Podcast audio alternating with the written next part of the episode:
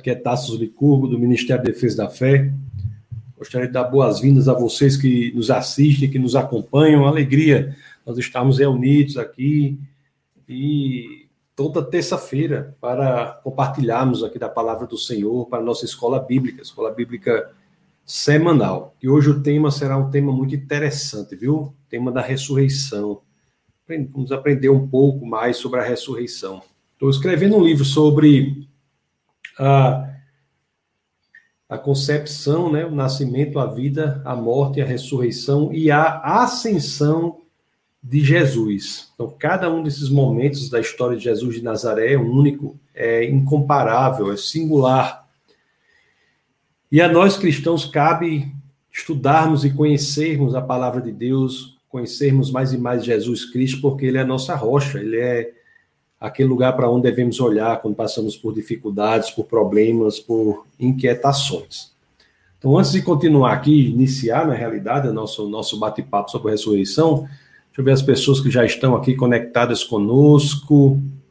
Olha só, nós temos aqui o Luiz, Luiz de Diadema. Quando será o próximo Café Consciência? É muito bom, Luiz. Eu estou organizando é, a agenda do Café com Ciência, viu? Estamos dependendo aqui só de um espaço aqui em Brasília para fazer, mas iremos transmitir também para o Brasil todo o Café Consciência. Mas nós, o Defesa da Fé já está trabalhando nisso aí. Café Consciência 2021, 2021. Será um, um Café Consciência, que é um, uma, um evento tradicional Defesa da Fé, que nós abordamos as razões históricas, científicas e filosóficas para se seguir Jesus Cristo. Então, não tenho ainda essa resposta de quando será o Café com Ciência, mas o que eu posso lhe dizer é que o Defesa da Fé está trabalhando arduamente para viabilizar o Café com Ciência, tá bom? Está dependendo só de uma questão aqui a ser resolvida em Brasília, mas será transmitido para todo o Brasil. Seja muito bem-vindo, Luiz. Olha que nós temos aqui o nosso querido Ricardo, Ricardo Rodrigues, Cababom. Saudade de você, Ricardo, saudade de toda a sua querida família. Família de Ricardo é uma bênção.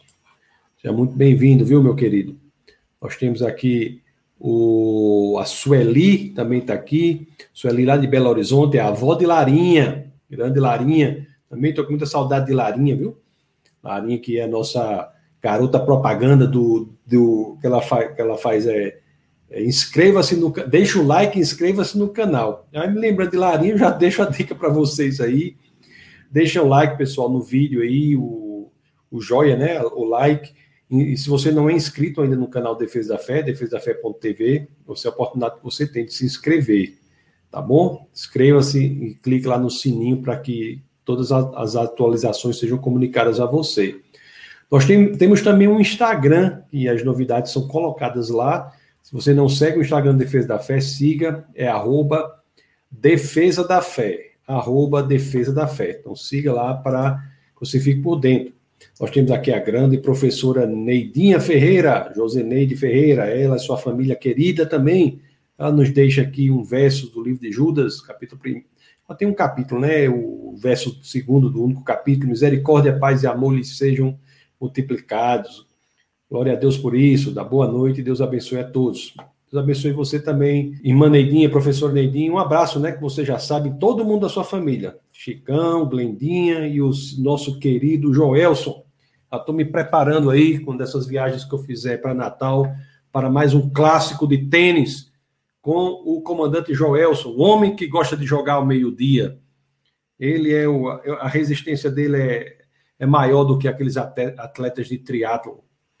Nós temos o grande doutor Marcones, o homem internacional aí, nos acompanhando, seja muito bem-vindo, meu querido, grande, grande Marcons, grande advogado.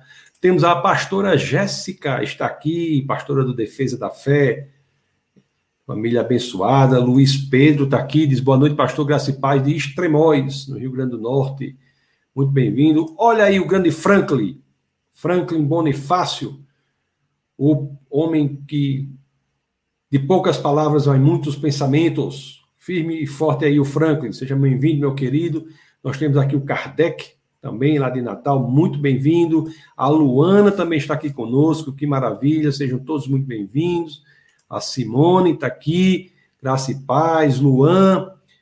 Graça e paz, boa noite, boa noite, Luan, boa noite, Simone. Olha quem está aqui também, o pastor Judson, do Defesa da Fé, está aqui conosco. Grande pastor Judson. E também, logo depois, temos o pastor Alexandre Campelo. Rapaz, só tem pastores internacionais. O Itamar está aqui conosco também, a paz. Grande Itamar. E quem está aqui também é o Ciro. Fazia tempo que eu não vi o Ciro, o homem que é especialista no hambúrguer, que nós estamos combinando qualquer dia de todo mundo defesa da fé. Eu acho que agora tem um decreto, né? Aí não sei como é que tá. Não sei se o decreto libera comer hambúrguer, mas se liberar é para todo mundo comer hambúrguer no mesmo horário lá na, no restaurante gourmet Prime do Ciro. Sejam todos muito bem-vindos, meus, meus queridos. E a, a nossa, o Itamar, eu acho que eu falei, né? Itamar está aqui, da paz, a paz, Itamar. Bem-vindo, querido. Enfim, estamos todos conectados conosco e hoje nós vamos falar sobre um tema muito interessante, viu? Vamos só falar alguns aspectos desse tema que é tão profundo, que é a ressurreição. Aliás, as primeiras testemunhas da ressurreição foram mulheres, e isso por si só já é um argumento apologético muito importante. Né? Hoje, na, hoje é o dia da escola bíblica, né? nós não tratamos é, especificamente o tema da apologética, mas do ponto de vista da análise textual, o fato de nós termos mulheres como primeiras testemunhas da ressurreição de Cristo é uma prova de que aquilo é a verdade. Por quê? Porque testemunho de mulheres na sociedade judaica não era um testemunho que era muito considerado. Então, se os escritores estivessem escrevendo uma ficção, dificilmente colocariam como mulheres a testemunhas daquele que é o fato central do cristianismo, que é a ressurreição de Cristo. Não, não faz parte aqui, mas depois vocês podem abrir na primeira epístola aos Coríntios, no capítulo 15, do verso 14, o apóstolo Paulo diz: Se Cristo não ressuscitou, é vã a nossa fé. Deixa eu só mostrar para vocês. Eu me lembrei aqui, deixa eu mostrar para vocês aqui, para vocês verem que coisa poderosa isso aqui. Na primeira epístola aos Coríntios, no capítulo 15, no verso 14, deixa eu compartilhar com vocês aqui.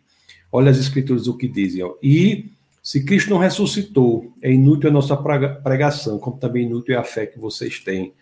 O fundamento histórico do cristianismo é um fato público, não é um fato investigável. A ressurreição física de um homem num túmulo público, esse é o fundamento da fé, a ressurreição. E nós iremos ver que as primeiras testemunhas da ressurreição, de acordo com o relato bíblico, é, são mulheres. Isso por si só já é, conforme eu disse, uma prova é, muito importante do ponto de vista da análise textual. Agora vamos para o aspecto mais teológico hoje. Quando lá no Café com Ciência, quando nós falamos no sexto encontro do Café com Ciência, que é Jesus entre outros deuses, né? O primeiro é fé e razão, o segundo é Deus, o Big Bang e o universo, o terceiro é Deus e a vida, o quarto é Deus e a moralidade, o quinto é confiabilidade da Bíblia, e o sexto é por que Jesus, ou Jesus entre outros deuses.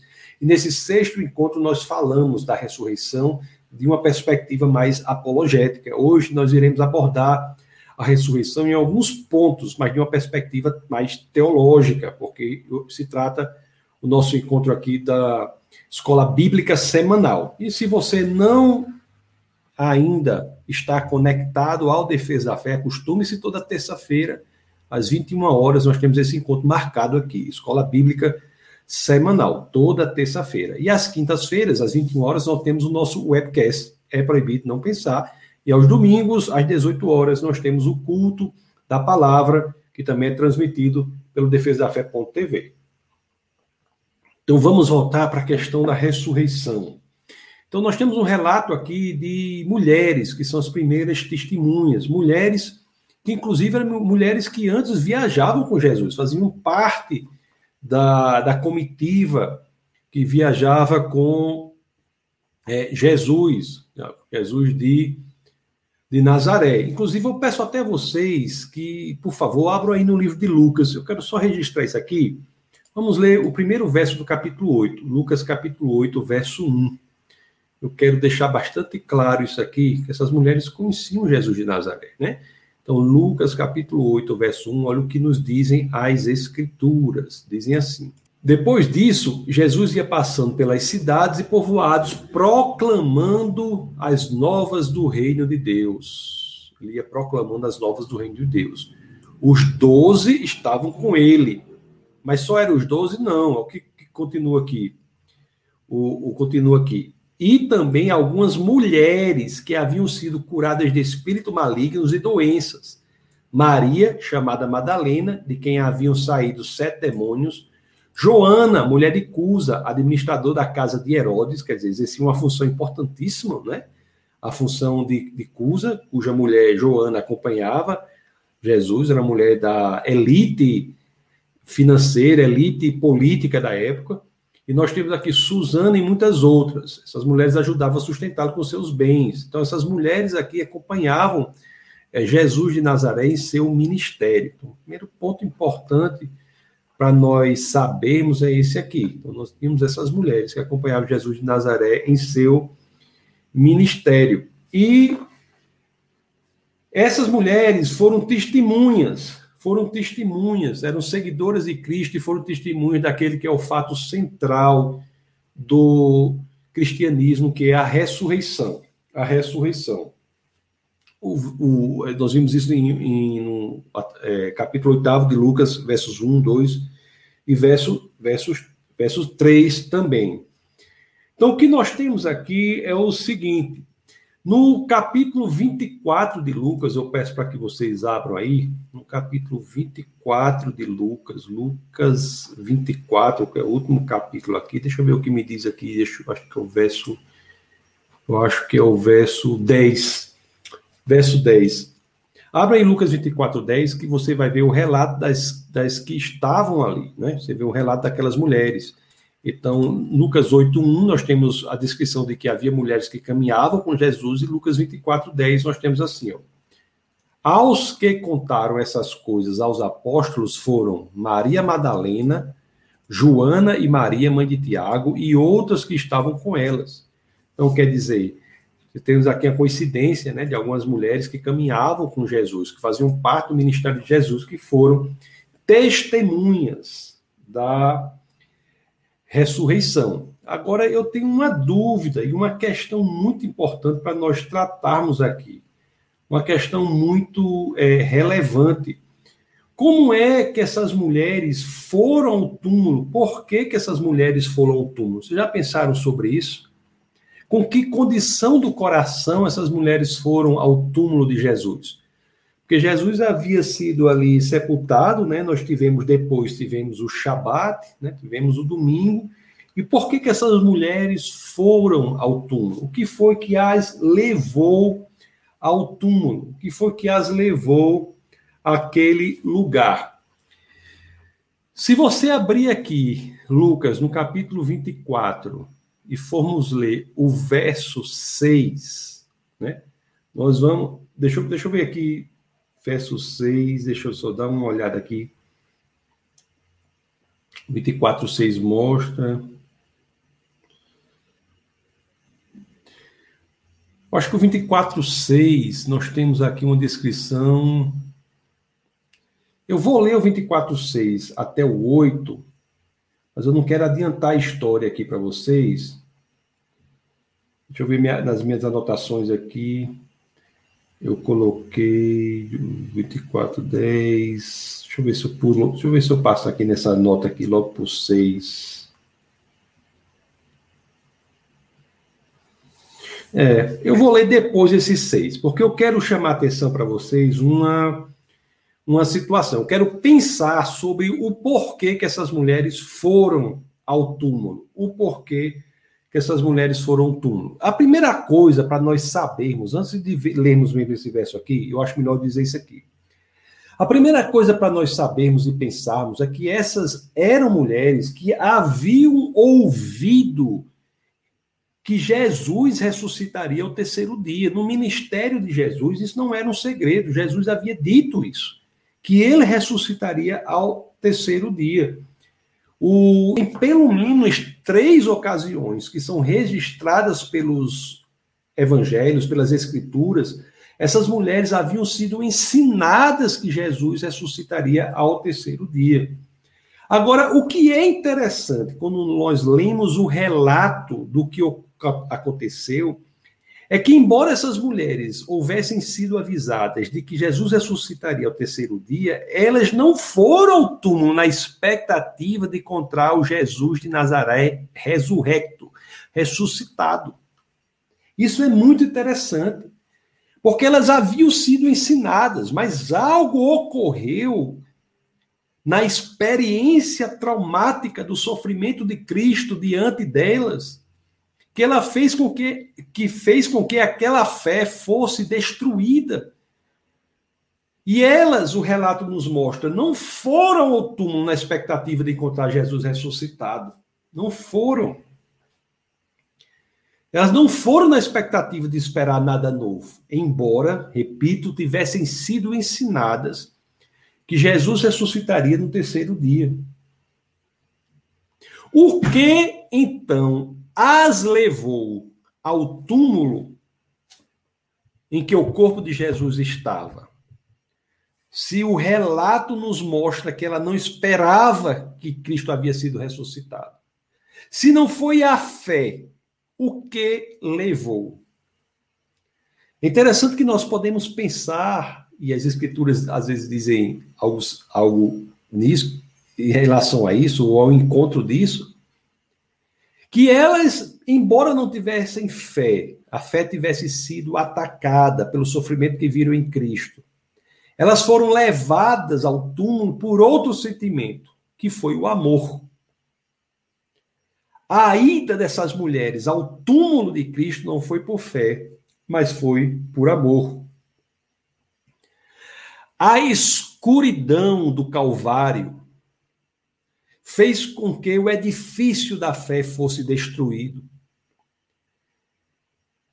Mas a fé, ela é construída sobre o amor e os alicerces do amor permaneceram. Então foram esses alicerces do amor que fizeram com que a, as mulheres fossem ao túmulo de Jesus de Nazaré. Isso nos dá um princípio poderosíssimo e que nós vimos nos dias de hoje. Quando a fé em nosso Senhor e Salvador Jesus Cristo é destruída, muitas vezes ainda resta o amor.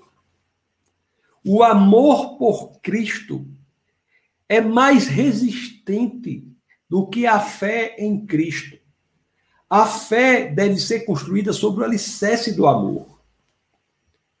Isso é tão curioso que nós vemos no dia a dia, frequentemente. Uma vez eu estava numa, numa, num restaurante lá, eu acho que, não sei, eu fui fazer uma palestra, onde foi? Eu acho que foi Fortaleza. Eu estava num, num restaurante com, uma, com um amigo da universidade, um colega de trabalho da universidade, nós estávamos lá e o garçom chegou e tal, o garçom, o garçom soube que eu era pastor pela conversa, e depois ele disse assim: Eu sou um, eu sou um crente desviado, né? Eu, eu nasci, eu fui criado no Evangelho, mas depois eu me desviei. Eu, eu deixei a igreja. Aí eu disse assim para ele: Mas rapaz, Jesus Cristo deve ter feito muita coisa ruim para você, não foi? Quando eu disse isso, ele automaticamente se colocou na posição defensiva de Cristo, defensora de Cristo. Ele se tornou um advogado de Cristo. Ele disse: Não, Jesus não faz mal a ninguém. Nunca Jesus faria uma coisa ruim para mim. Aí eu disse, aí eu pensei, ah, então por que você deixou a igreja? O que foi que houve? Se não foi Jesus, o que foi que houve? Ali naquele homem havia claramente um sentimento que há nessas mulheres aqui. Às vezes, o que ele sofreu, ou que ele viu, as desgraças que ele viu em muitos ambientes, igrejas erradas, etc, e etc, atingiram a fé que ele tinha em Cristo. Mas a insurgência daquele garçom em defender Cristo demonstrou que nem as piores coisas que ele viu foram capazes de destruir o amor que ele tinha por nosso Senhor e Salvador.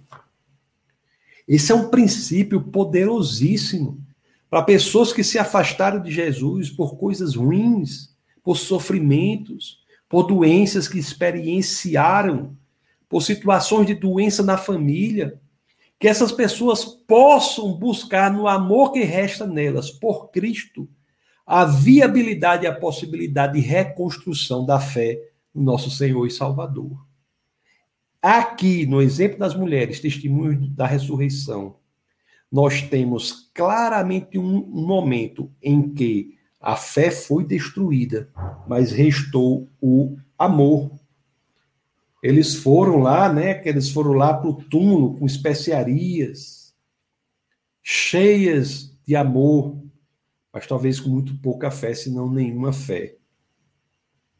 Mulheres que acreditavam na mensagem, mas que perderam a fé na confiança da ressurreição pelo sofrimento que viram em Cristo. Sofrimento que viram em Cristo. Mas ainda havia ali, repito, a profundidade do amor que nutriam por Jesus de Nazaré. E foi isso que fez com que ela fosse, elas fossem. Esse princípio, meus queridos, eu vou tomar a liberdade aqui de reiterá-lo de falá-lo novamente, de repisá-lo, de repeti-lo. Eu vou tomar esta liberdade aqui. Quando a fé se vai, tudo o que fica é o amor. Isso é poderoso para que nós tenhamos a clareza disso, para que possamos, repito, reconstruir a fé em Cristo nos alicerces do amor que restam em nosso coração. Pessoas que têm sentimentos profundos para o nosso Senhor, mas acho muito difícil crer.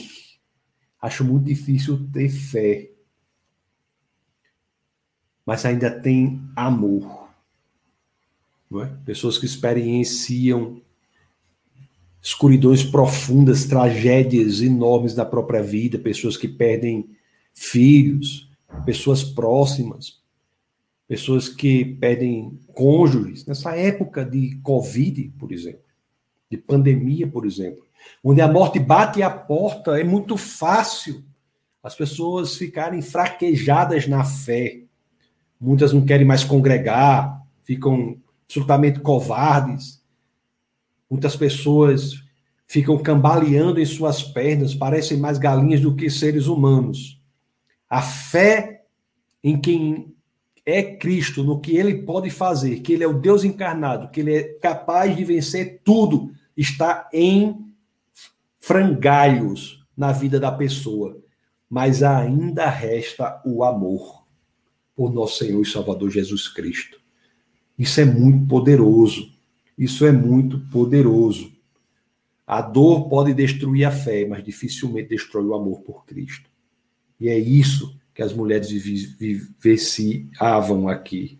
É isso que elas vivenciavam. Não é muito belo isso? Essas mulheres naquela primeira manhã ali, aquela primeira situação, tinham passado o primeiro Shabat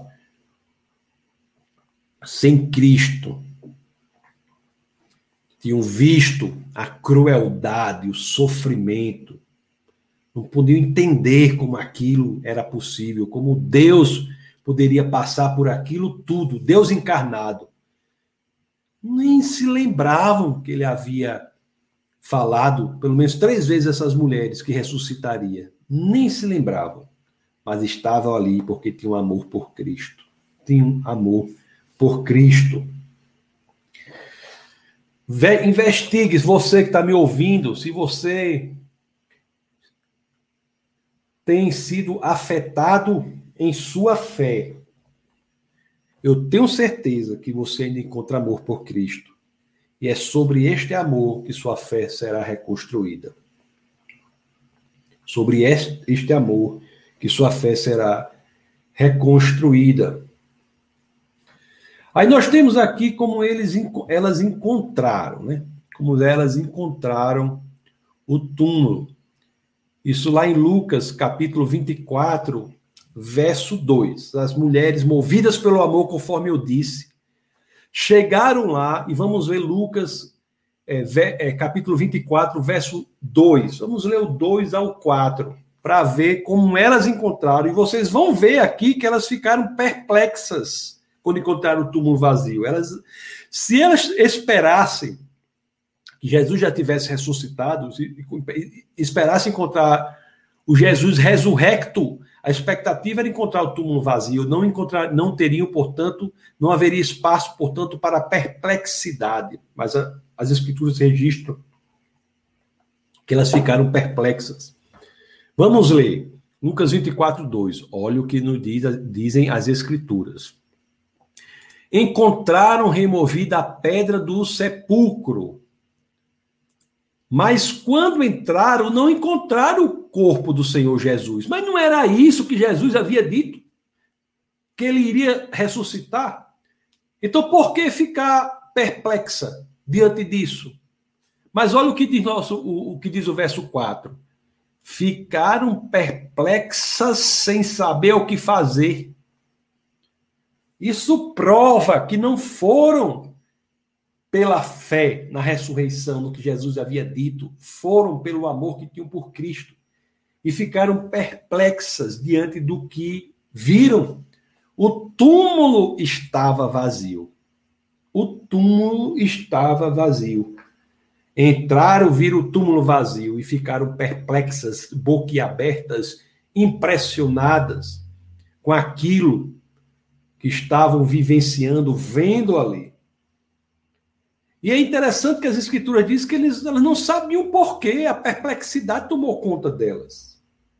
Mas Deus vai e providencia a explicação para elas, mais uma vez. Deus pode nos dizer uma coisa mil vezes, mas quando buscamos a explicação com coração sincero, Ele nos apresenta a explicação novamente. Deus é paciente demais. Então vamos ver aqui o resto do verso 4. Vamos ler o verso 4 de novo. Diz assim: Ficaram perplexas sem saber o que fazer. De repente, dois homens com roupas que brilhavam como a luz do sol. E olha que a luz do sol brilha, viu? Se você olhar para a luz do sol lá na minha região, lá em nós, lá no sertão do Nordeste, você vai ter certeza de como brilha, viu? Mas brilha, você vai passar, vai ficar igual a Paulo, vai passar não sei quanto dia para poder ver de novo. Olha o que diz aqui. De repente, dois homens com roupas que brilhavam como a luz do sol colocaram-se ao lado delas. Deus providenciando a explicação. Já providenciando a explicação. Não é incrível isso? Não é incrível isso? Por quê? O que foi que aconteceu? O que foi que aconteceu? É interessante que nós vemos aqui o Deus explicando a elas. Então vamos ler aqui, continuar lendo o 4, eu li o 4, vamos ler o 5 aqui. Mas vamos ver a explicação que diz. Agora eu vou ler, você lembra que eu queria ler aqui o 4 ao 6? Aí eu, aí eu disse, não, vou primeiro falar. Agora eu vou chegar aqui para ler melhor, para você já ter um entendimento mais profundo dessa situação. Então o verso 4 que eu li, né? As mulheres chegaram lá, o túmulo estava vazio, ficaram perplexas, sem saber o que fazer. De repente, dois homens com roupas que brilhavam como a luz do sol colocaram-se ao lado delas. E elas estavam amedrontadas, verso 5 diz. As mulheres baixaram o rosto para o chão e os homens lhe disseram: Por que vocês estão procurando entre os mortos aquele que vive? Que mensagem poderosa, né? Que mensagem poderosa, principalmente para os que perdem entes queridos, hein? que perdem entes queridos que estão em Cristo. Que mensagem poderosa. Né? Quando nós perdemos entes queridos que estão em Cristo, essa mensagem deve ecoar em nosso coração, para que não fiquemos procurando entre os mortos aquele que vive. Que não fiquemos procurando entre os mortos aquele que vive. Aí a explicação é profunda. Por que vocês estão procurando entre os mortos aquele que vive? Ele não está aqui. Ressuscitou. Ele ressuscitou. Lembrem-se do que ele, ele lhes disse quando ainda estava com vocês na Galileia. Os anjos disseram a elas, né, aquelas mulheres: Ei, não tá lembrado não, que Jesus já falou para vocês. Não sei quantas vezes. Jesus já estava até de boca mole tanto dizer para vocês. Já disse, pelo menos as escrituras registram três situações, como eu disse para vocês, que ele ressuscitaria o terceiro dia. E aí você espera ver o quê? Se você tem fé em Cristo, por que, que a gente se surpreende com o milagre? Como, como podemos nos surpreender com o milagre? Se, se Jesus falou, vai acontecer. Vai acontecer. É como Jesus fala um milagre, a pessoa diz, ah, eu não acredito que vai acontecer, não. Isso não é fé. E aqui essas mulheres estavam assim. Estavam assim. Com aquela luz radiante como o sol. É engraçado, né? Que as escrituras dizem. Comparam assim, radiantes como o sol. E ali a elas é dada a maior notícia que alguém poderia receber, né? Ele não está aqui, porque vocês procuram aqui porque vocês estão procurando entre os mortos aquele que vive, ele não está aqui, ele ressuscitou. E a nossa fé deve residir nisso. As mulheres foram confrontadas com evidência que fizeram com que a fé delas fosse restabelecida sobre os alicerces do amor. Foi o amor que as fez ir ao túmulo vazio. E as evidências que viram fizeram com que a fé fosse reconstruída sobre esses alicerces do amor. As evidências de que se Deus falou, ele vai cumprir. Quando Jesus disse, eu ressuscitarei o terceiro dia, aqui há a evidência, o túmulo vazio, e os anjos aparecem e dizem: Peraí, o que é que vocês estão procurando aqui? Você não sabia? Ele não disse para vocês, ele ressuscitou. Isso fez com que aquele edifício da fé fosse reconstruído sobre esses belos alicerces, essas belas fundações do amor. Isso é um padrão, né? Padrão que nós vemos em todas as escrituras. Todas as escrituras. Deus ele nos ensina, ele nos mostra evidência. Quando buscamos, ele nos Deus nos, nos fala, responde às perguntas genuínas do coração. Isso acontece em todas as escrituras próprio Adão, né? Adão, quando se viu feito, não sabia o que era, Deus explicou a ele. Nós vimos aqui há pouco tempo quando Maria concebeu em seu ventre Jesus Cristo, quando ele ia conceber, quando ela aceitou essa demanda, aceitou essa missão, esse chamado, Deus explicou para ela que ia acontecer. Deus explica.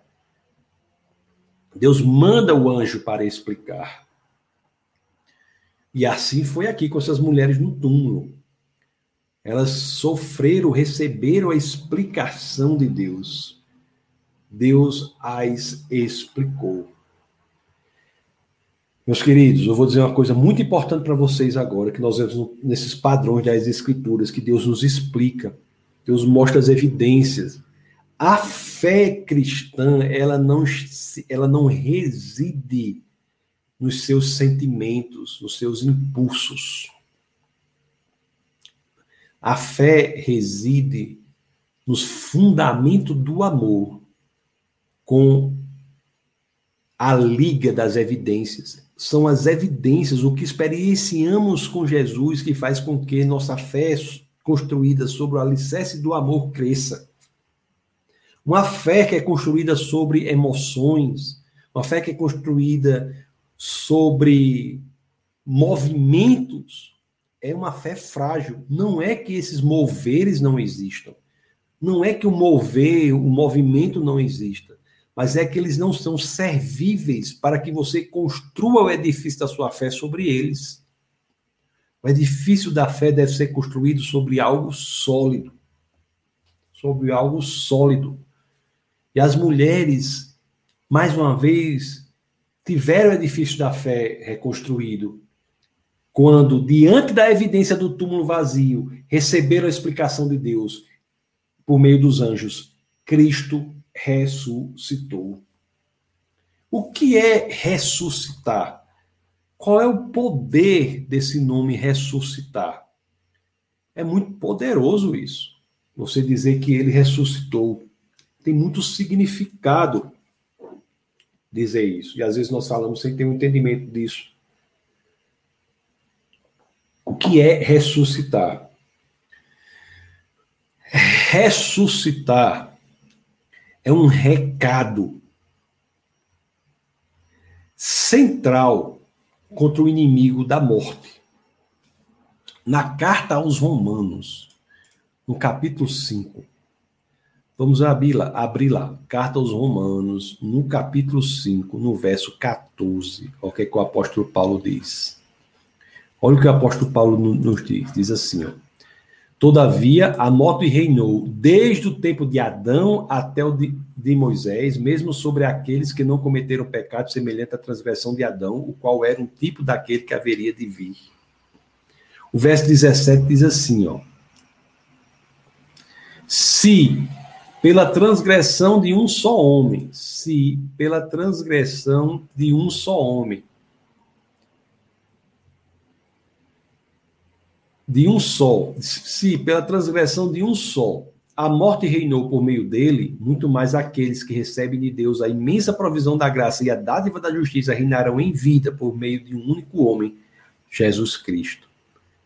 Então, a morte é um inimigo que precisa ser vencido, é um inimigo. A morte é uma, é um, uma tirana a aterrorizar a vida da humanidade. E não preciso elaborar muito esse argumento pelo fato de estarmos passando por uma pandemia. A pandemia faz com que muitos fiquem aterrorizados diante da morte. E todos experienciaram esta morte física até agora. Todos. Todos os homens de fé, inclusive Abraão, Jacó, Moisés, Davi, homens de fé. Mas eles morreram fisicamente. A ressurreição, nós iremos ver que é uma resposta a isso. A um tirano, a um elemento aterrorizador de criador de terror sobre tantos e tantos. Esses homens morreram, não foram para condenação, né? Claro, porque haviam colocado a sua expectativa no Messias que viria.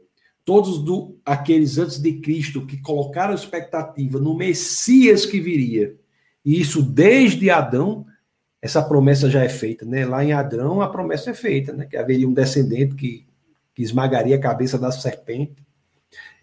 Aqueles lá naquela época, Adão e sua família, que colocaram sua expectativa nesse descendente que esmagaria a cabeça da serpente, haviam já colocado sua expectativa em Cristo. Da forma, mesma forma que hoje olhamos para o passado para colocar nossa fé em Cristo, no que ocorreu na cruz. Eles olhavam para o futuro com a fé naquele que viria para passar pela cruz, o sacrifício perfeito. Eles olhavam para o futuro em busca do Salvador, como nós olhamos para o fato do passado, para encontrarmos o Salvador que vive. Mas todos eles experienciaram a morte física. A morte física. E você já notou e aqui eu já trago um elemento importante, que a ressurreição de Cristo é uma ressurreição física. É uma ressurreição física. É uma ressurreição física. Você está vendo a correlação? A ressurreição é, na história da humanidade, a colocação da porta de saída no quarto escuro da morte. As pessoas só sabiam que a morte era um grande prédio escuro e sombrio, mas só com a porta de entrada. A ressurreição estabelece na história da humanidade a porta de saída. Como sair, emergir da tirania da morte? Nós temos o exemplo na ressurreição de Cristo.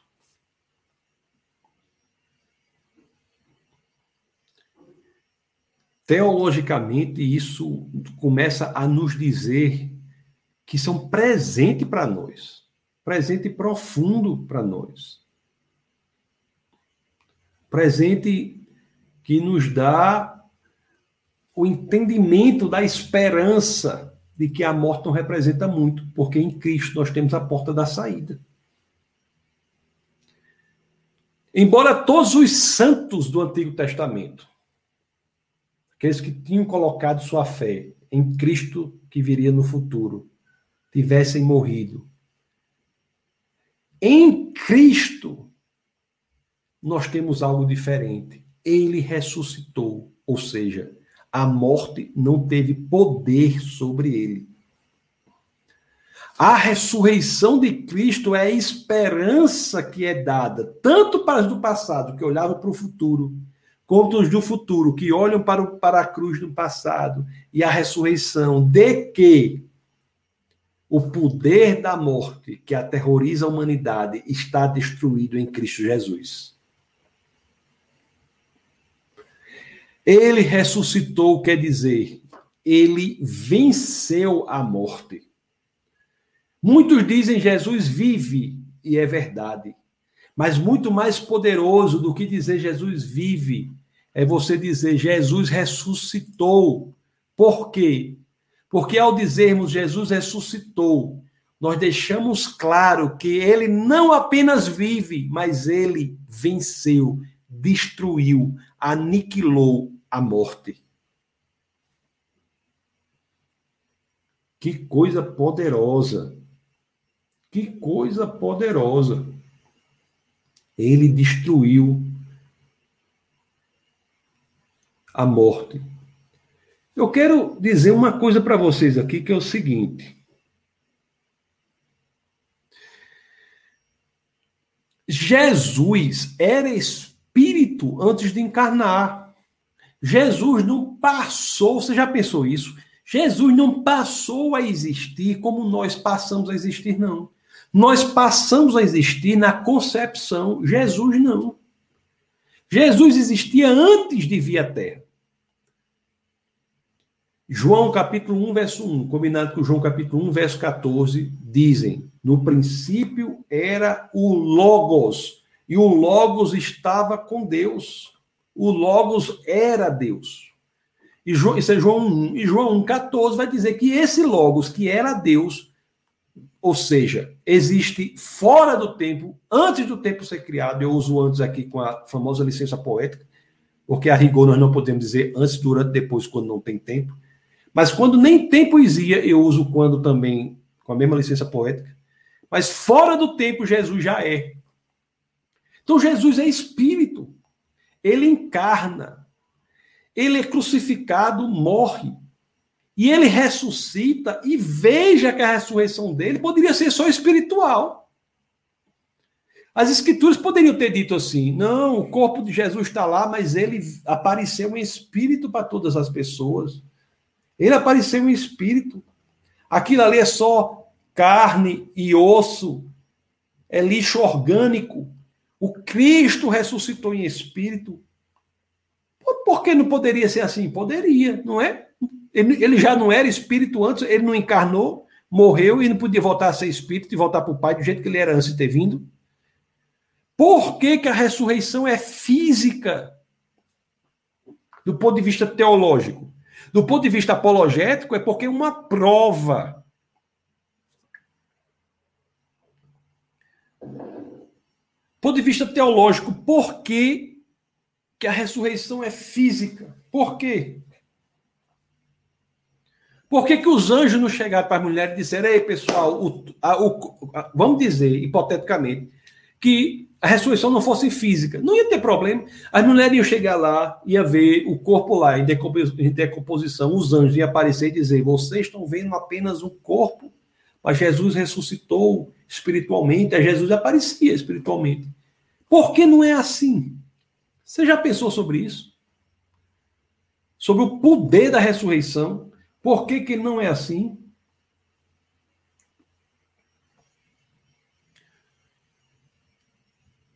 Por quê que não é assim? Por quê? Porque não é Jesus espiritualmente vive com o Pai, mas Jesus fisicamente ressuscitou, porque o corpo dele não está aí no túmulo. Por quê? Por quê? Porque Jesus ressuscita toda parte dele. Deus ressuscita Jesus por completo, alma, corpo. Por quê? Meus queridos, vocês já pensaram que nós temos na criação de Deus criaturas que são espirituais, mas não têm corpo, como é o caso dos anjos, por exemplo, esses anjos que apareceram reluzentes, parecia o sol do meio-dia lá da catingueira. Eles são criaturas unicamente espirituais sem corpo. E você já notaram que nós temos criaturas que são têm um corpo, mas não têm um espírito propriamente como alguns animais, os animais? Porque aqui é uma questão meio profunda, mas existem os animais almáticos, que não têm espírito, mas isso aí eu, eu posso entrar em um, um outro momento. Mas você tem de um lado seres que são unicamente espirituais. Do outro lado, seres que são corpos sem espírito, embora existam os animais almáticos que têm alma. Mas nós, seres humanos, não, nós somos criados como espírito e corpo. Para nós, e é o, pelo fato de, termos, de termos sido criados como espírito e corpo que para nós a morte é tão terrível. Por quê? Porque a morte vai de encontro, vai contra a nossa constituição de espírito e corpo, separando-os.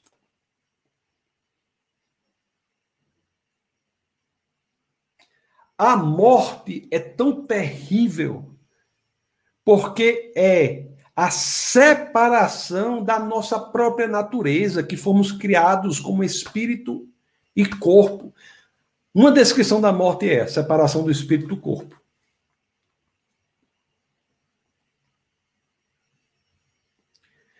Se o modelo de ressurreição fosse unicamente espiritual, isso não seria esperança para a nossa ressurreição em Cristo sendo completa. Porque nós não éramos seres espirituais antes de nascermos. Nós já fomos concebidos como espírito e corpo. A redenção completa, o presente completo que Deus nos dá, é a, o vencimento, vencer, destruir a morte, completamente reunindo aquilo que a morte separa. Se só espiritualmente nós ressuscitássemos, só parte de nós seria salva. Deus é tão perfeito que a ressurreição de Cristo é física para abrir a porta de saída do quarto escuro da morte para que saibamos que há um lugar por onde ir e um lugar em que encontraremos a reunião do espírito e do corpo. Esta é a verdadeira vitória sobre a morte. Se a morte é a separação do espírito do corpo, a ressurreição é a reunião do espírito com o corpo. Só há um lugar, uma forma de se vencer a morte, que é a separação do espírito do corpo. É reunindo o espírito com o corpo. E se chama ressurreição. Ressurreição.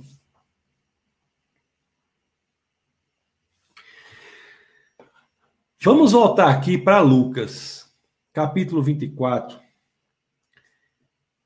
Deixa eu ver se eu pego aqui o capítulo 24, um dos versos lá no final. Vamos pegar o verso 36. É, 36. Jesus aparece aos discípulos. E Jesus aparece aos discípulos. Vamos ler do 36 ao 39, tá bom? Deixa eu colocar para vocês aqui. Deixa eu tomar uma água aqui. Espero que você esteja entendendo. Qualquer coisa, coloque nos comentários aí. Depois eu vou ler. Coloque nos comentários aí. Que depois eu vou ler. Olha o que diz aqui. Enquanto falavam sobre isso, o próprio Jesus apresentou-se entre eles e lhe disse: Paz esteja com vocês. Né? Isso aqui é quando Jesus aparece aos discípulos. Vamos ler até o 39. Eles ficaram assustados e com medo, pensando que estavam vendo um espírito. Ele lhes disse: Por que vocês estão perturbados e por que se levantam dúvidas no coração de vocês? Vejam as minhas mãos e os meus pés Sou eu mesmo. Toquem-me e vejam, um espírito não tem carne nem ossos, como vocês estão vendo que eu tenho. Meus queridos, se você analisar isso aqui do ponto de vista teológico, isso é de uma profundidade tão grande. Porque Jesus diz assim: eles acharam que era espírito, mas Jesus diz: não! Toquem minhas mãos, meus pés, sou eu mesmo, ou seja, eu sou espírito e corpo. Alguém fez uma pergunta sobre alma aqui. Quando eu falo espírito e corpo, é espírito, alma e corpo. Eu estou usando espírito e alma numa mesma. como sinônimos. Só não estou usando espírito e alma como sinônimos quando eu falei dos animais almáticos, que eles não têm espírito, embora tenham uma espécie de alma, mas isso aí é outra história. Quando eu usar aqui espírito e alma para o ser humano, eu estou usando nesta aula como sinônimos. Vocês estão vendo a profundidade aqui. Olha só, vou ler de novo. Olha só. Olha, você entendeu o que está por trás das linhas aqui. Enquanto falar sobre isso, o próprio Jesus apresentou-se entre eles e lhe disse: Paz esteja com vocês. Eles ficaram assustados e com medo, pensando que estavam vendo um espírito.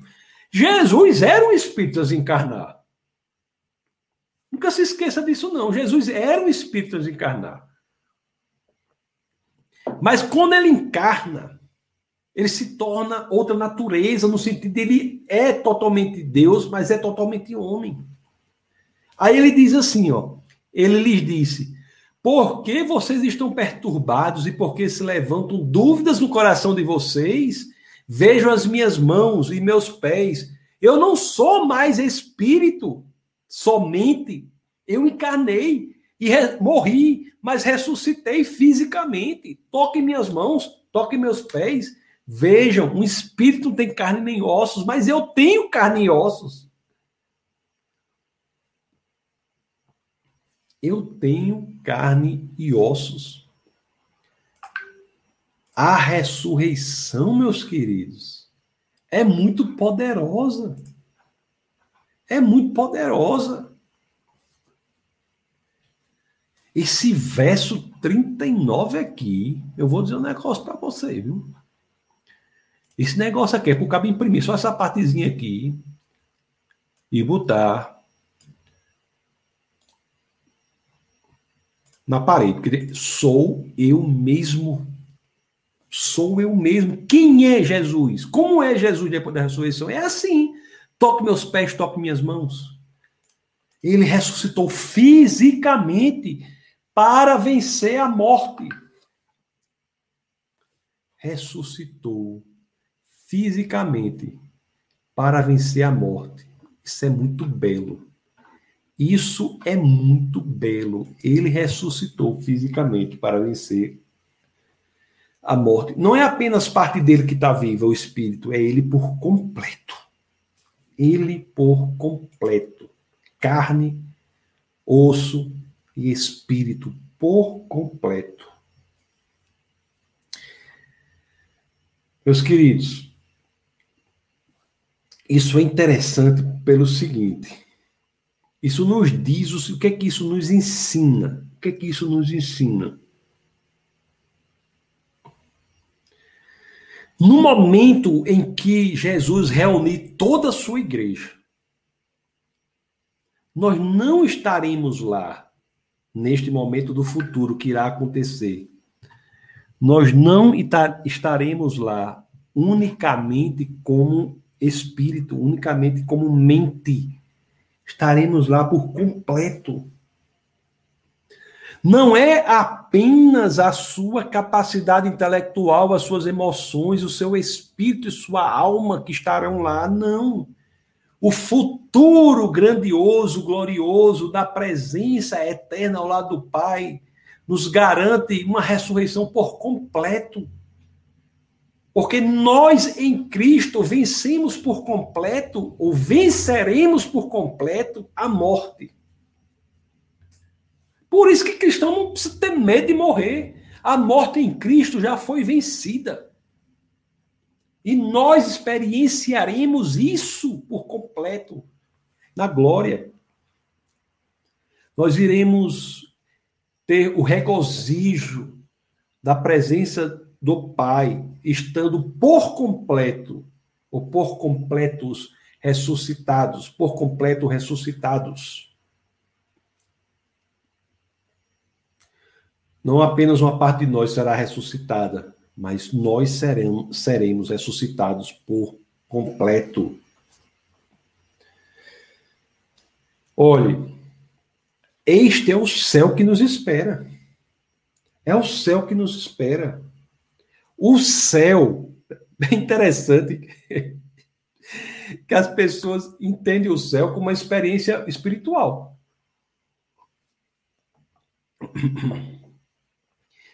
Tem gente que pensa, cristão, que pensa que o céu é uma experiência puramente espiritual, uma experiência de mente, emoção, puramente. Não. É uma experiência completa. Próxima aula nós iremos estudar a ascensão de Cristo. Como Cristo volta para a presença do Pai. Ele não volta só o Espírito, não. Ele volta por completo espírito e corpo. É Cristo por completo que ascende até o Pai. Isso é muito poderoso. Espírito, alma, mente, corpo. É este o céu que nos esperará. Não é parte de você que vai ressuscitar, é você por completo. Ele ressuscitou. Ele venceu a morte, repito, reunindo aquilo que a morte separa. Se a morte é a separação da, do espírito do corpo, a ressurreição de Cristo sendo física, o que não precisava ser física, porque ele já era espírito antes mesmo de nascer, diferente da gente. Essa, essa, essa doutrina que diz que a gente é espírito antes de nascer não é bíblica. Não é bíblica. Nós passamos a existir, espírito e corpo na concepção. Isso é que nos faz ser quem somos. Seres espirituais, somos espírito, alma e corpo. Nós não somos espírito que ganhamos, não, nós somos espírito, alma e corpo. Nós assim somos criados.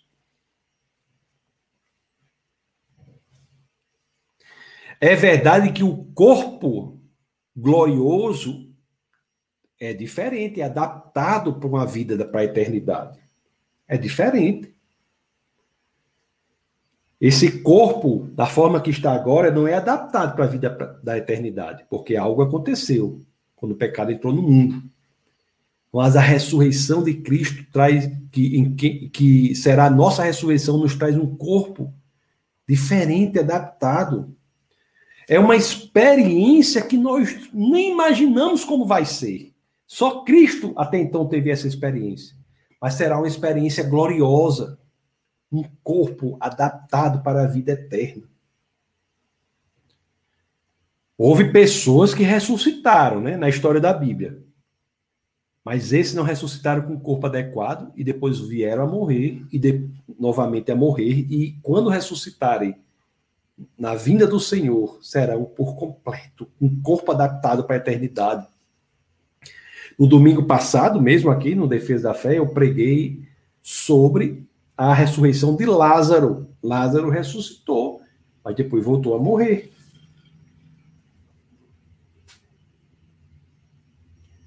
Na ressurreição de Lázaro, a morte não é vencida, é adiada.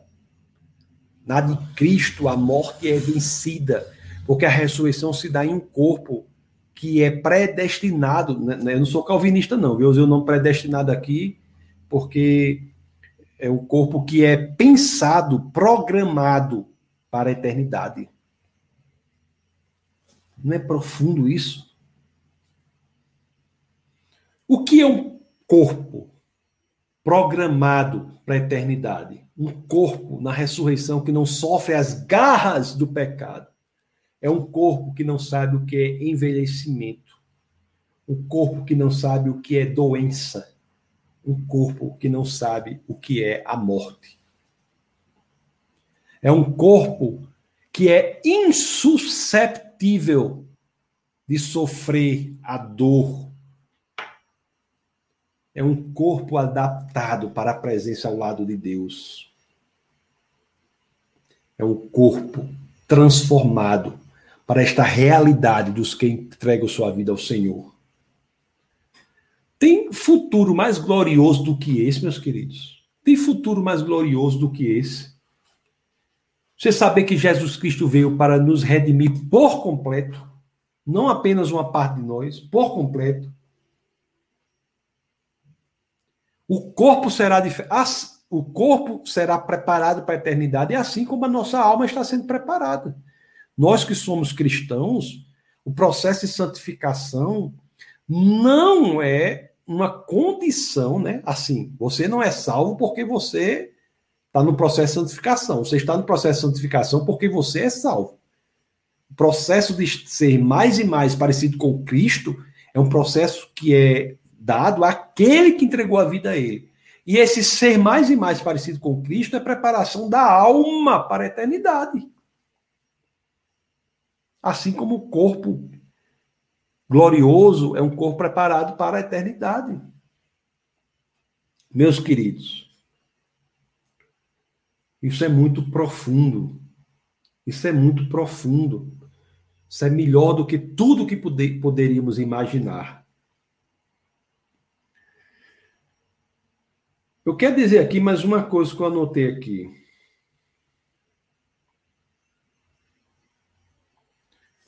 Vamos ler a primeira carta aos Tessalonicenses, capítulo 4, verso 14. Deixa eu abrir aqui. Primeiro aos Tessalonicenses. Capítulo 4, verso 14. A escritura dizia assim: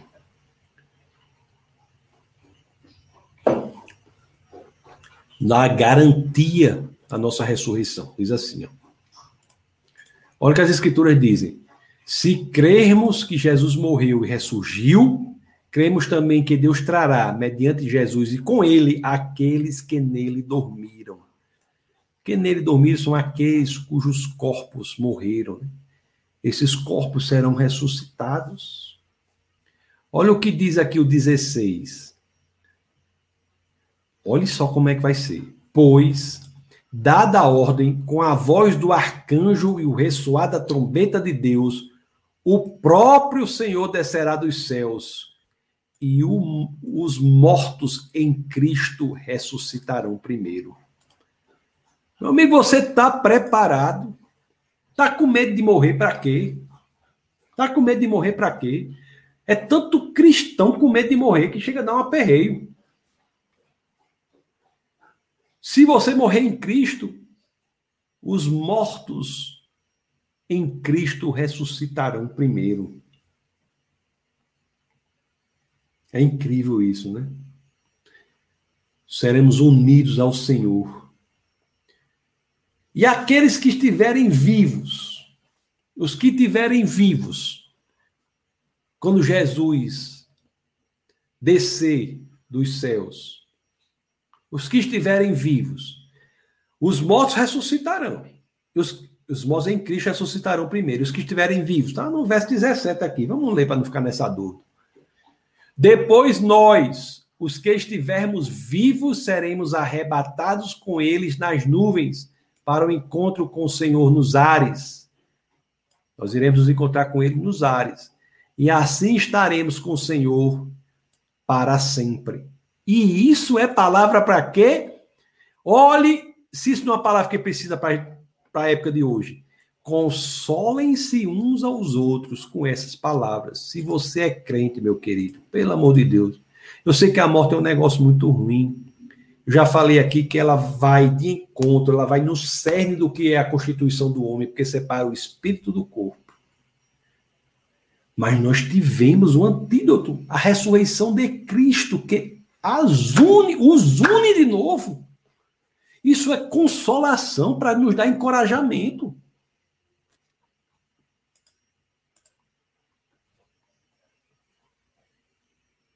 Para nos dar encorajamento. Às vezes tem tanta. Eu já vi dizer assim. Às vezes o perigo não é nem.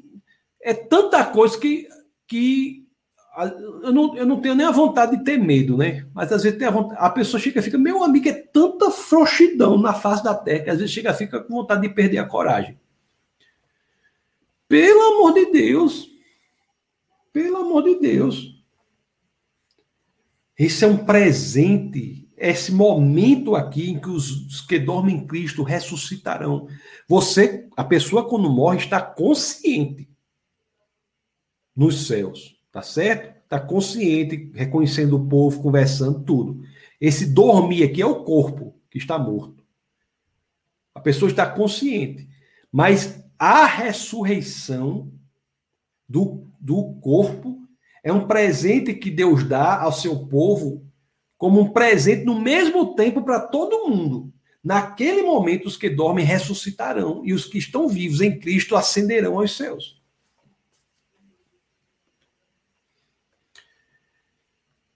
Os que estão vivos, vivos experienciarão a transformação em seu corpo. Aí muita gente pergunta assim: se você é cristão e você, quando morrer, você quer que o seu corpo seja cremado, isso não tem problema. Tá certo? O Deus Criador dos céus e da terra, que criou tudo a partir do nada, não terá o menor problema em achar suas cinzas, tudo em reconstituir e virar um corpo totalmente alto nível. Não bote limite para o que Deus pode fazer, não, pelo amor de Deus.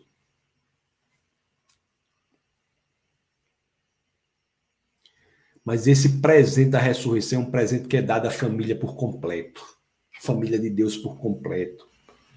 Você imagine a família de Deus por completo entrando em sua presença, talvez com o rosto resplandecente como o sol da catingueira ao meio-dia ao meio-dia, como já dizia, num contexto bem diferente, né? Zaratustra, o personagem de Nietzsche, ao meio-dia em que as sombras são menores, o sol resplandecente. É isso, meus queridos, a beleza da ressurreição. É por isso que o evangelista João, o apóstolo João, no capítulo 11, 20, 25, para encerrar nossa aula de hoje. João, para passar ali as, as, as comentários, pode colocar aí. João 11, 25, é por isso que ele diz assim. Ele registra isso aqui, olha o que diz aqui, ó. Disse-lhe Jesus: Eu sou a ressurreição e a vida.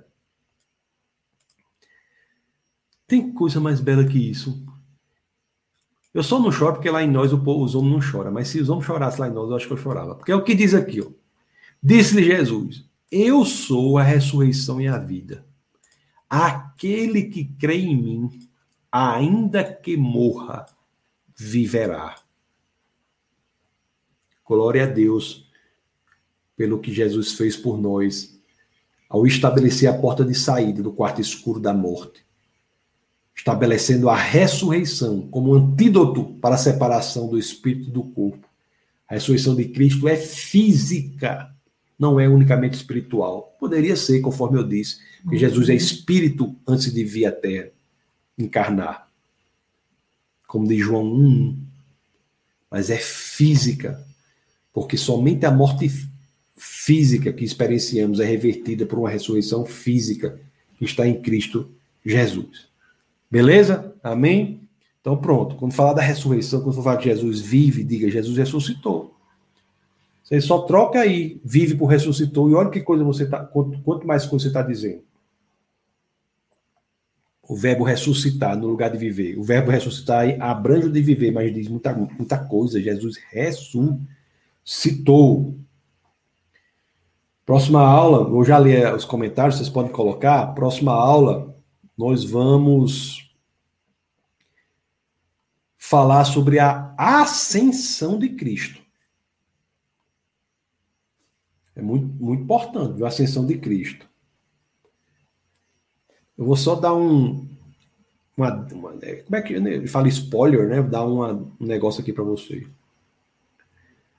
Existe um ministério que Jesus exerceu e se encerrou aqui, consumou aqui.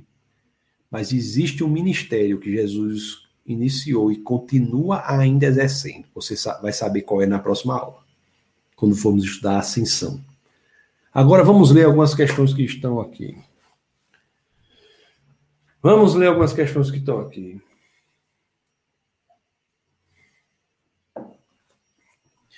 Ah, a pastora Jane aqui, não tinha lido aqui, ela dá.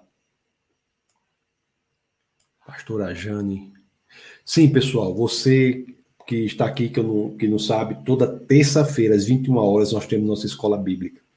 Toda terça-feira, às 21 horas, aqui no defesadafé.tv, nós temos a nossa escola bíblica. Então você se programe para você se aprofundar no conhecimento da palavra de Deus. Às quintas-feiras, nós temos um bate-papo chamado Webcast, toda quinta-feira, às 21 horas, em que nós falamos de questões científicas, filosóficas e artísticas que têm correlação com o, o Evangelho. Então, domingo, às 18 horas, nós temos o culto, culto da palavra. E presencialmente, existe o culto do Espírito, que é quartas-feiras, às 19 horas. Então, essas são as atividades regulares nossas, tá bom? Escola Bíblica Semanal, essa daqui, terça-feira, 21 horas. Culto do Espírito presencial, quarta-feira, 19 horas. Webcast é proibido não pensar. Quinta-feira, 21 horas. No Defesa da Fé.tv também. E culto da palavra, Defesa da Fé.tv também, presencial e também pela internet. Muita gente é membro do Defesa da Fé, que é, é está conectado com o Defesa da Fé em vários lugares do Brasil, até do mundo. Então, domingo, 18 horas, culto da palavra.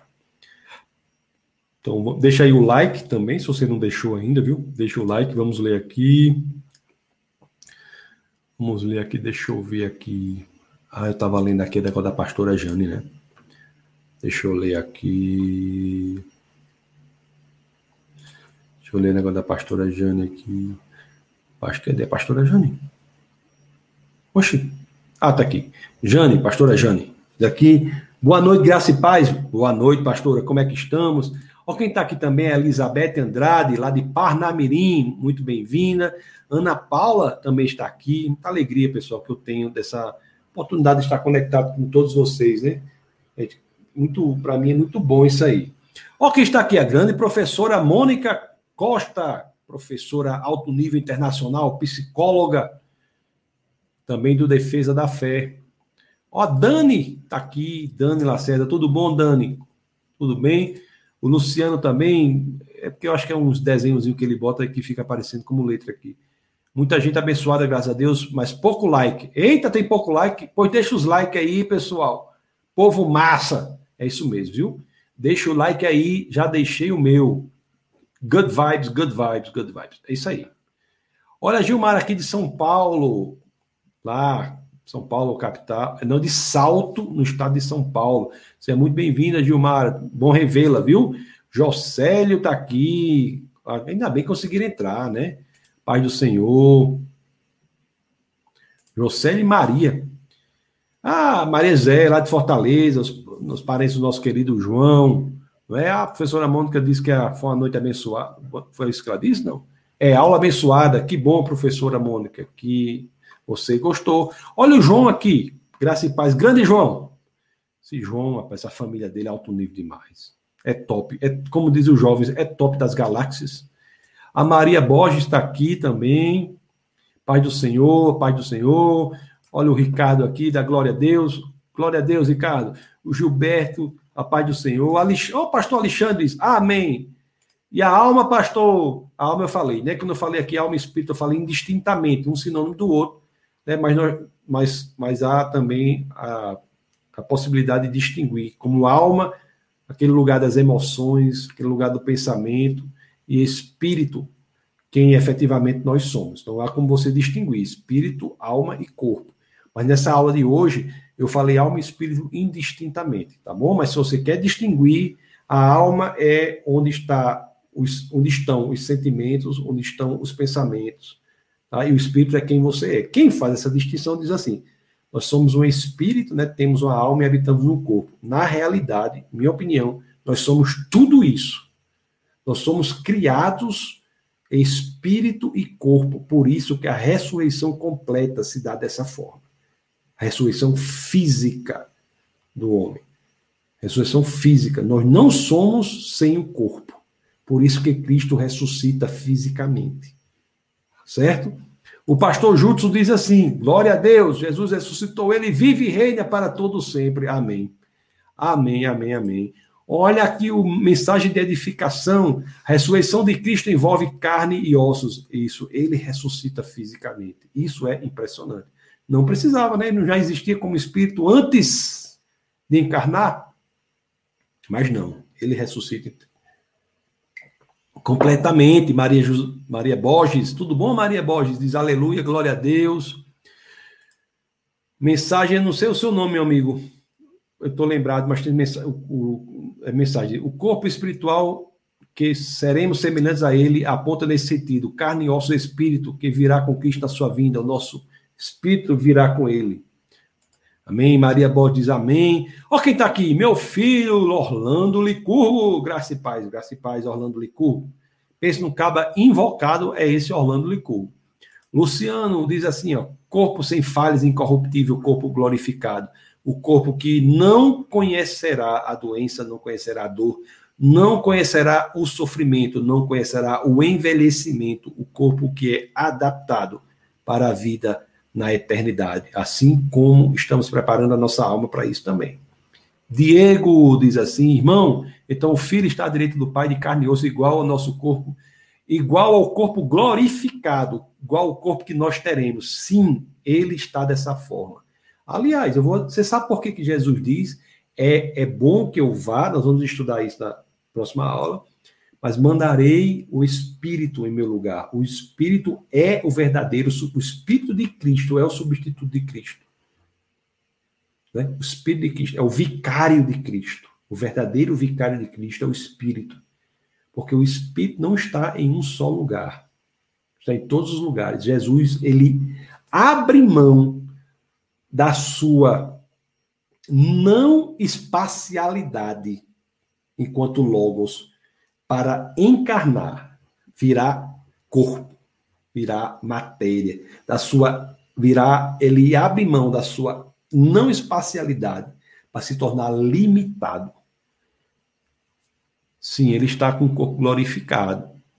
O pastor Jutsu diz assim: o viver é Cristo, o morrer é lucro. Glória a Deus por isso. O pastor Jutsu repete o que o apóstolo Paulo disse, né? Filipenses também, glória a Deus. É isso mesmo, pastor grande pastor Jutsu diz assim, que venhamos a considerar tudo como perda se comparado com o que nos aguarda em Cristo Jesus. Glória a Deus por isso, pastor. A Daniele diz assim, o espírito fica consciente. Sim, Daniele, quando a pessoa morre, a pessoa fica consciente. Encontra as outras pessoas que estão em Cristo. Tá certo? Esse dormir que as escrituras falam é do corpo. É um eufemismo para dizer que o corpo morreu tá certo? A, a, professora Mônica diz assim: vida somente em Cristo Jesus, que nos comprou por alto preço, como ele, com ele ressuscitamos e vivemos eternamente. Eu só tenho uma coisa a dizer a isso, quanto a isso, professora Mônica. Aleluia! Glória a Deus por isso, é isso mesmo. Shalom! Nóbrega. Aleluia, aleluia, shalom. Shalom, Senhor, shalom. Alexandre Campelo, pastor Campelo diz, glória a Deus, amém. Luciano diz assim, ó, é tanta frouxidão que dá vontade de ter medo, kkkk, achando o bico aqui. Não dá vontade de ter medo. É tanta frouxidão que dá vontade de perder a coragem, de, de perder a vontade de ter coragem. Não chega, não chega a ter vontade de ter medo, não. Mas é tanta frouxidão no mundo que o cabo diz: rapaz, será que um dia eu vou perder a vontade de ter coragem? Será que nós vamos perder a vontade de ter coragem, Luciano? Vontade de ter medo já é demais, né? Já tá frouxo também. Mas pelo menos perder a vontade de ter coragem. Reginaldo diz assim: paz, boa noite. Luciano continua aqui, ó. Queria estar ter medo ainda por tomar decisões erradas, por ser corajosão. As decisões que corretas são aquelas que nós buscamos a orientação de Deus, né? Importante, às vezes é, é difícil, né? Você tem que buscar no Senhor aquela paz no seu coração. Shalom, Nóbrega diz, quando Jesus subia ao céu depois de ter ressuscitado, foi em espírito, e o corpo que ele estava onde... Ele subia aos céus com o corpo. Viu, Shalom? Não foi em espírito, não. Ele sobe por completo. Nós iremos ver isso na próxima aula, Shalom. Viu, senhor Shalom? Não pode perder, não. Ele não sobe deixando o corpo, não. Ele sobe por completo. Ele, ao ressuscitar em corpo, ele, preste bem atenção no que eu vou dizer, viu, Shalom? Você vê a profundidade do negócio. Ao quando Deus vem à Terra, vem à humanidade, ele traz a divindade ao nosso meio. Mas quando ele ressuscita em corpo e ascende aos céus, ele leva a nossa humanidade aos céus. Luciano diz aqui, ó, Luciano diz: "Não, Shalom, subiu tudo". subiu tudo mesmo. Subiu tudo, subiu por completo. Grande professor Bruno Gomes. Muita covardia e cabras frouxas ao nosso redor, mas vamos ser fortes e impávidos em Jesus Cristo. Isso aí, meu querido. Glória a Deus por isso. O Jocélio diz assim: que aula maravilhosa, Maria José Fortaleza. Opa, Jocélio e Maria José, vocês são muito generosos, muito obrigado. Olha que está aqui: Taubaté, Márcia Monteiro, Taubaté. Assisti pelo Facebook. Muito abençoada a aula. Ó, oh, pessoal, esqueci, toda a vida me esqueço de dizer. É até vocês. Sim, rapaz, eu vou pedir uma coisa para vocês. Eu, eu, toda a vida me esqueço. Por que, que vocês, quando, quando sai no Instagram a propaganda da aula, a informação da aula, o, o, aquele, aquela imagem da aula, vocês não compartilham? Homem, pelo amor de Deus. Tem que pegar aquela imagem, vocês têm que compartilhar para mais e mais pessoas assistirem.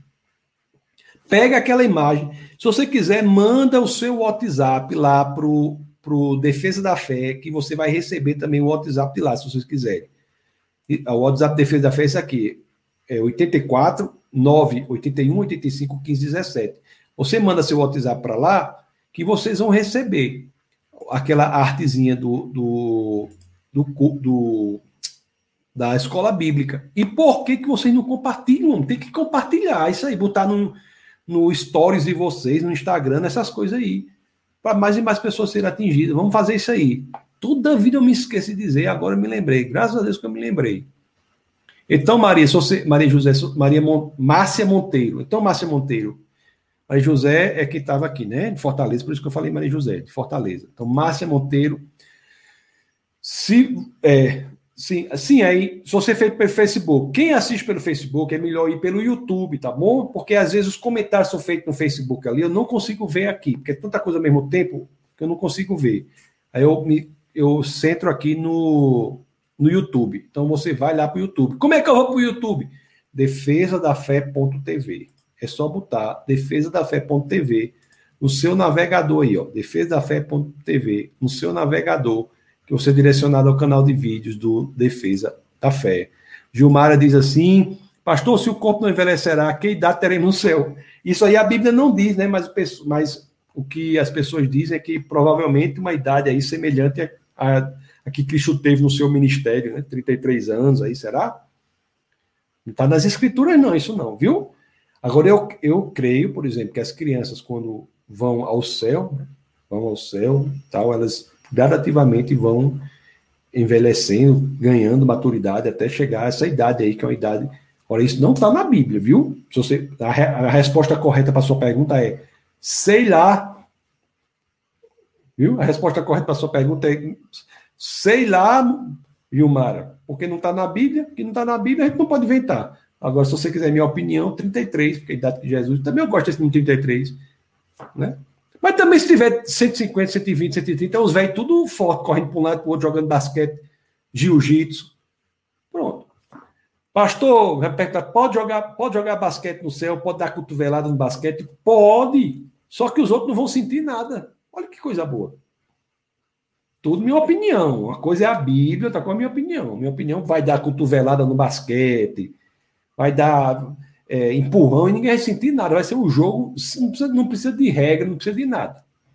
Entendeu? Ninguém vai sentir nada. É minha opinião, isso não está na Bíblia, viu? Qualquer coisa, se vocês forem divulgar isso aí, vocês editam essa, essa parte aí, viu? Porque daqui a pouco vão publicar aí nos jornais aí que eu vou continuar, não. Luciano, Luciano, Luciano diz aqui: 0,3 segundos perceber a situação, mais 2,5 segundos veto, decisão da alma, mais simples tempo de ação, omissão. Como é, homem? Não, rapaz, quando você vai decidir, você falou decisão. Quando você vai decidir, você tem que dizer Senhor, coloque nas suas mãos, Senhor, essa decisão. E a primeira coisa que você vai buscar, Luciano, se você é cristão, por sua foto aí, eu acho que você é cristão. Se é a foto de um cristão, é. Esse boneco é o quê, Luciano? Eu não consigo identificar esse boneco. Na minha época era Pato Donald, Pateta, Pernilonga. Aí não, esse boneco novo eu não sei o que é, não. Mas se você é cristão, Luciano, você ora ao Senhor, entrega nas mãos dele, entrega para ele. E a primeira coisa que você vai buscar é a paz no coração. A paz no coração. Isso é a, a maneira ordinária como Deus fala. Ordinária, a paz no coração. Tá certo? É sempre fácil? Não, é difícil a gente tem que saber separar o que é vontade de Deus da nossa própria vontade. Às vezes, qual é, qual é a tentação? É trazer Deus para o nosso projeto. Quando a gente tem que colocar o nosso projeto nos no, idênticos ao projeto de Deus. Esse é o segredo. Tá bom? Pode perguntar mais sobre isso, é muito importante, viu, Luciano? Tô, eu brinco com você assim, mas eu estou levando muito a sério essa, essa. É muito difícil, é um ato muito difícil como ouvir do Senhor. Como ser guiado pelo Espírito de Deus, viu? Isso é um assunto muito importante como ouvir do Senhor, como ouvir do Espírito de Deus, como tomar decisões corretas. A mensagem de edificação, na realidade, é Zé Carlos, José Carlos. Obrigado, meu amigo, por dizer seu nome. Prazer, viu, José Carlos? Apareça sempre por aqui. A Natália diz aula de alto nível, como diz o pastor. Alto nível internacional, né?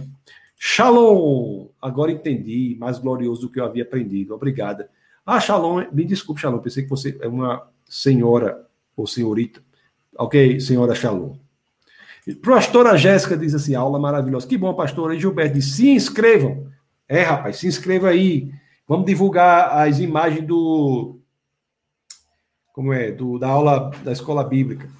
Pessoal, hoje é terça, quarta-feira, para quem está em alguns lugares aí, reunião presencial, defesa da fé, culto de oração, culto do Espírito, culto do Espírito, toda quarta-feira às 19 horas. Quinta-feira, 21 horas, aqui neste canal, nós teremos o webcast É Proibido Não Pensar, certo? É, é a relação entre, entre cristianismo e filosofia, ciência e artes. Sempre tem um convidado que eu bato um papo, tá bom? E domingo, 18 horas, culto da palavra. O Defesa da Fé ele é, base, ele é construído sobre esses dois pilares. O crescimento no conhecimento da palavra de Deus e o crescimento em intimidade com o Espírito de Deus. Nós somos um ministério pentecostal.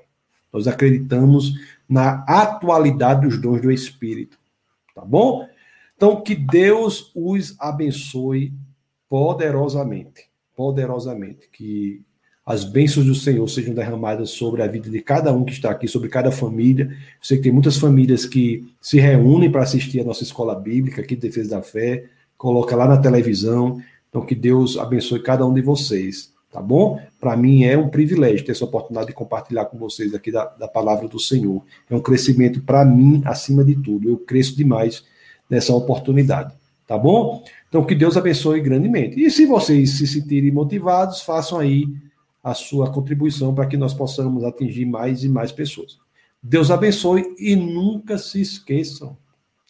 Aqui no Defesa da Fé é proibido não pensar. Fique na paz do Senhor.